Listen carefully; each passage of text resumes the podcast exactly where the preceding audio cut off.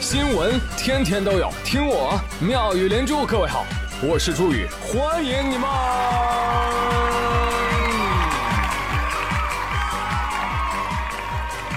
谢谢谢谢谢谢各位的收听啦！爷青回，爷的大清回来了。昨儿宝马 Mini 冰淇淋事件轰动一时，怎么个事儿呢？就是上海车展上，在 Mini 的展台上有两个女生在那发冰激凌，区别对待中国和外国观众。中国观众来领冰激凌，发完了没有啦？要么就是你要下什么 APP，要什么海外账号，巴拉巴拉巴拉巴拉，就是不给你。结果一转脸啊，外国人来了，啥啥都不需要，直接拿走啊，拿走拿走拿走。两位女生还一脸的热情，甚至还带着几分媚态，教杨大人怎么打开，怎么吃。别催，别催，再吐了。你就看见啊，偌大的 mini 展台，一群老外坐那儿吃冰激凌，中国人没有。哎，听到这儿你气不气？不气，不是中国人呐！气呀！我一开始也气呀，我都想骂人呢。凭什么歧视啊？凭什么区别对待？宝马。不对呀，车展是中国办的，宝马中国大部分工作人员也都是中国人，展台管理人员也是中国人，冰淇淋赠与活动大概率也是第三方展会服务商，也就是中国人搞。执行活动这两位也是中国人，直接区别对待的还是中国人。啊，这搞了半天儿，也没有外国人歧视咱们的，自己人歧视自己人呐？哟，高华出口转内销了？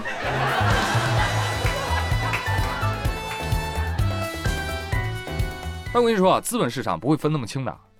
这个事儿最终导致昨天，宝马股价跌幅超百分之三，蒸发了二十一亿欧元。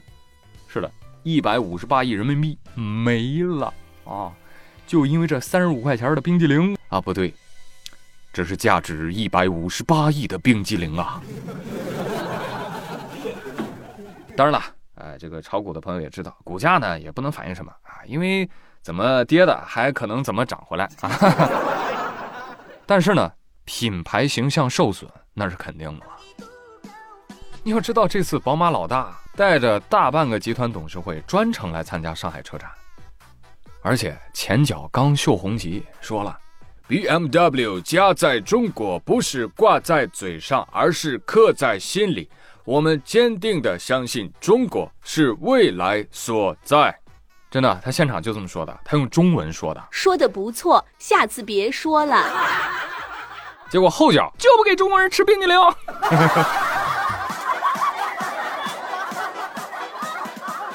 伤了国内消费者的心啊！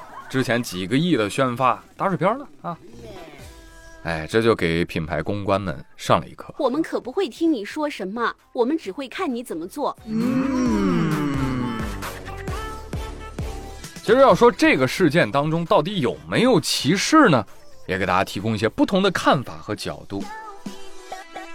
刚刚说了一个背景啊，就是宝马老大带着大半个集团董事会来的，而展台上呢，他们给领冰激凌的前提就是说你要有什么 APP 呀、啥啥海外账号注册呀、登录啊。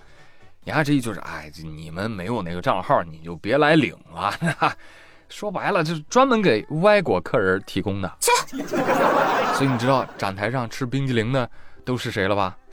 那大概率就是什么宝马 Mini 总部的大小佬们。哎，客人来访，作为地接呢，想维护好这批人的体验。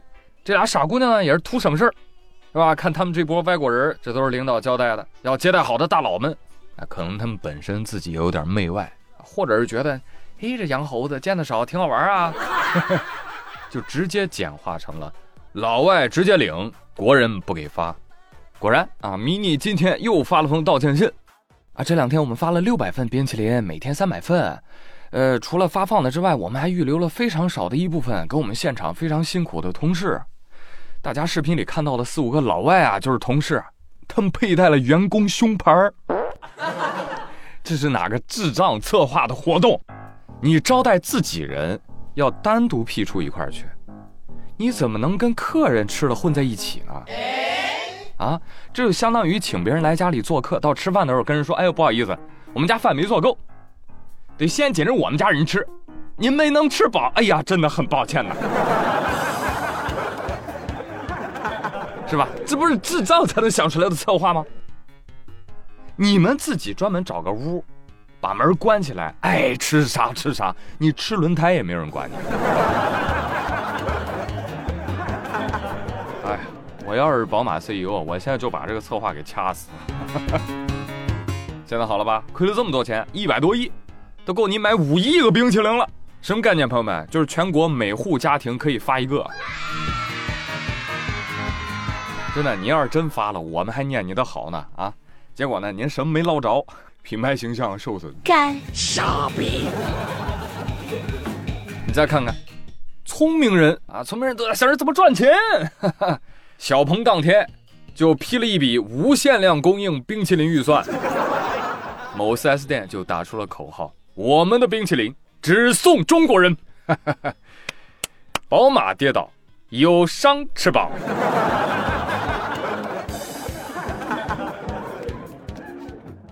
来看看上期节目的互动话题。飞天小鱼说：“宇哥，你月底在青岛吗？疫情之后第一次出游，带孩子去青岛，求偶遇，求合影啊！” 我已经离开青岛了，我在的时候你不来。刘某某他说：“原本是在天猫精灵上看到你的，搬到了喜马拉雅之后就搜妙语连珠，搜了半天愣是没搜着，最后发现竟然是这个猪，这个雨。”是的，妙语连珠的雨是我朱宇的雨，妙语连珠的珠是我朱宇的珠。望周知，MG 我就是我。他说月票就属于朱宇，没毛病。那我的爱就属于你。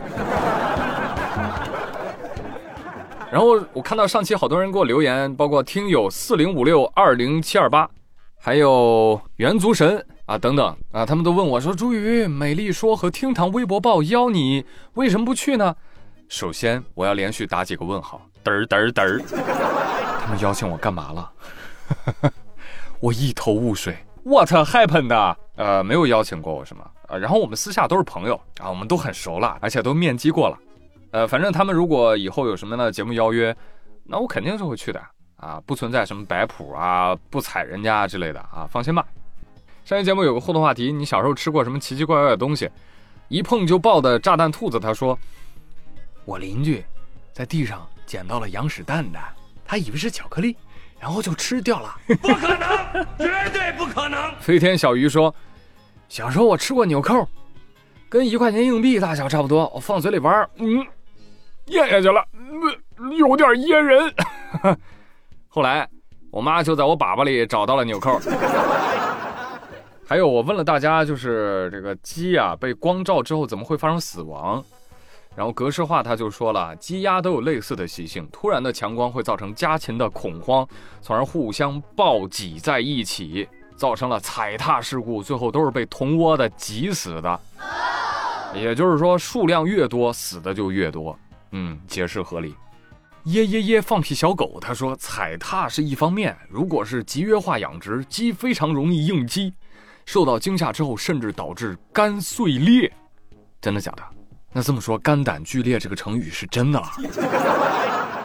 Bob 也说，哎，我记得我之前听新闻，好像是上海一家鸡舍晚上飞来一只老鹰，结果吓死一半的只因。我当时还以为是鸡心脏太小了呢。你看，放屁小狗告诉你，不是心脏太小，是肝，肝不好啊，容易裂，是吧？好了，朋友们，以上就是本期妙连珠的全部内容。我是朱宇，感谢大家的收听。哎，还是老几样。转评赞月票，多不嫌多，少不嫌少，动动小手就好。谢谢各位了，我是朱宇，祝大家天天开心，拜拜。